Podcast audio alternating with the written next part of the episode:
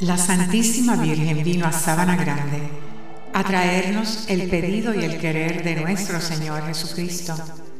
Jesús desea la transformación de la humanidad. La Santísima Virgen nos dice que pidamos la misericordia de Cristo, que pidamos en oración por todos los que dirigen espiritualmente a los fieles de la Iglesia.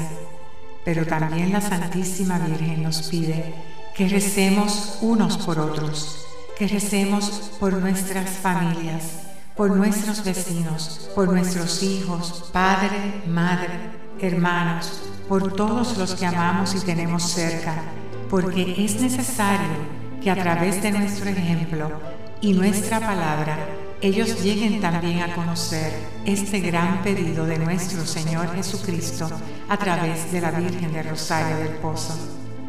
Este es un llamado a todos a ser la voz de Jesús, la voz del Evangelio de Cristo, a proclamar la buena nueva.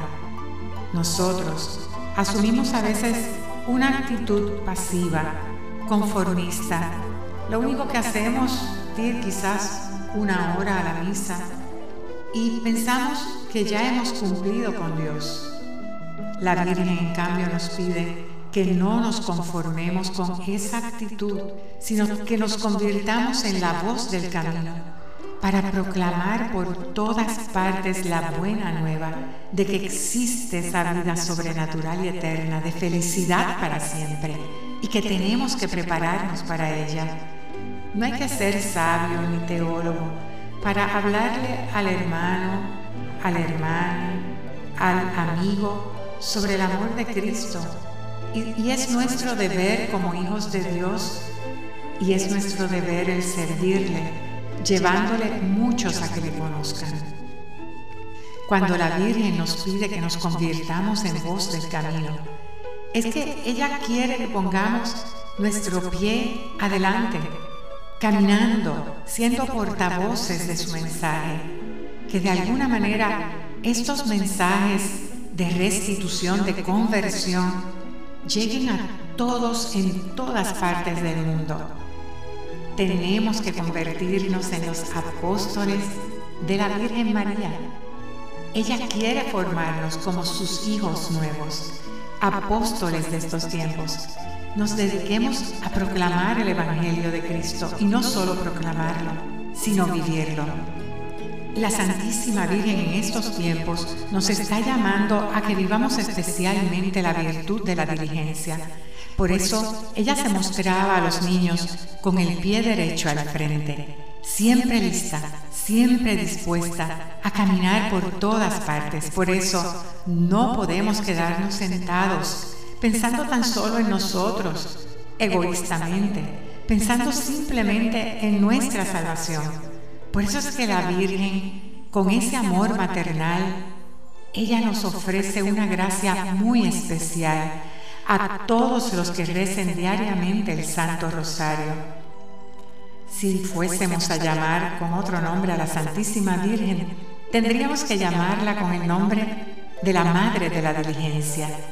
Es la virtud que ella quiere destacar en nosotros por eso es que muchos de los hijos de la Santísima Virgen se han comprometido cada día más para caminar por pueblos, campos, por todas partes, claro, con mucho sacrificio, porque cuesta, buscando a todos para que retornen a Dios, para que realicen que es necesario y cuanto antes buscar la conversión es necesario que nosotros movamos a muchos a servirle a Dios. Ese es el misterio que María Santísima quiere despertar en nuestro corazón. Es como ella diciéndonos, ponte de pie, levántate, despierta. No podemos permitir que tantos les llegue el final de sus vidas en indiferencia profunda a Dios.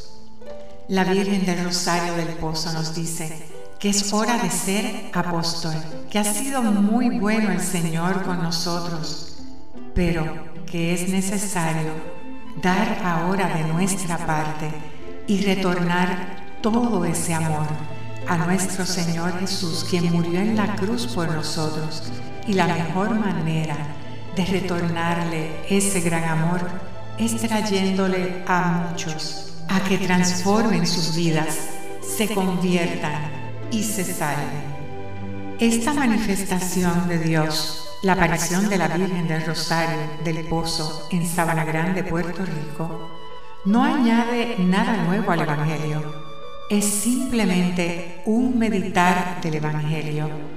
Lo que quiere la Santísima Virgen es que toda su enseñanza, toda su manifestación nos sirva para motivarnos a cada día a acrecentar la fe, a cada día crecer en el Espíritu, a revivir el espíritu del amor cristiano, del amor verdadero, del servicio genuino a Dios, que es amor de obras, a nuestra iglesia y a los demás. Esto es lo que nos enseña la Virgen, porque un amor sin obras no salva. Entonces, abramos nuestros oídos, nuestra mente, nuestro corazón y elevemos nuestro ser a un sentido superior, a un estado de intimidad grande con Dios. Y esto lo podemos lograr a través de la oración, de vivir las virtudes de la Virgen, de entregarnos por amor a obras buenas que den frutos para Dios es este el llamado y el pedido de la Santísima Virgen María. No dilatemos, no esperemos más. Hoy mismo, no mañana, convirtamos nuestro corazón a Dios.